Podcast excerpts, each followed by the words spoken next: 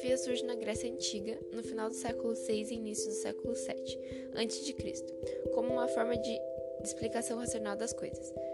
A palavra filosofia se divide em duas palavras. A primeira é filo, que significa amizade, e a segunda, sofia, que significa sabedoria.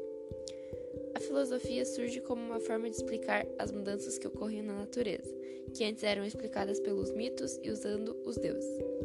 Os gregos perceberam que não existiam os monstros dos mares quando começaram a fazer suas navegações, e também perceberam que o tempo poderia ser contado e passava por transformações espontâneas, entre outras descobertas. Na filosofia antiga surge o primeiro objeto de estudo, o que é o mundo. Esse período é chamado de período pré-socrático, onde deveria ser explicada a origem do mundo, de forma racional, e isso era a cosmologia. Depois surge o período socrático e pós-socrático, onde entra a antropologia, que é explicar o que é o ser humano.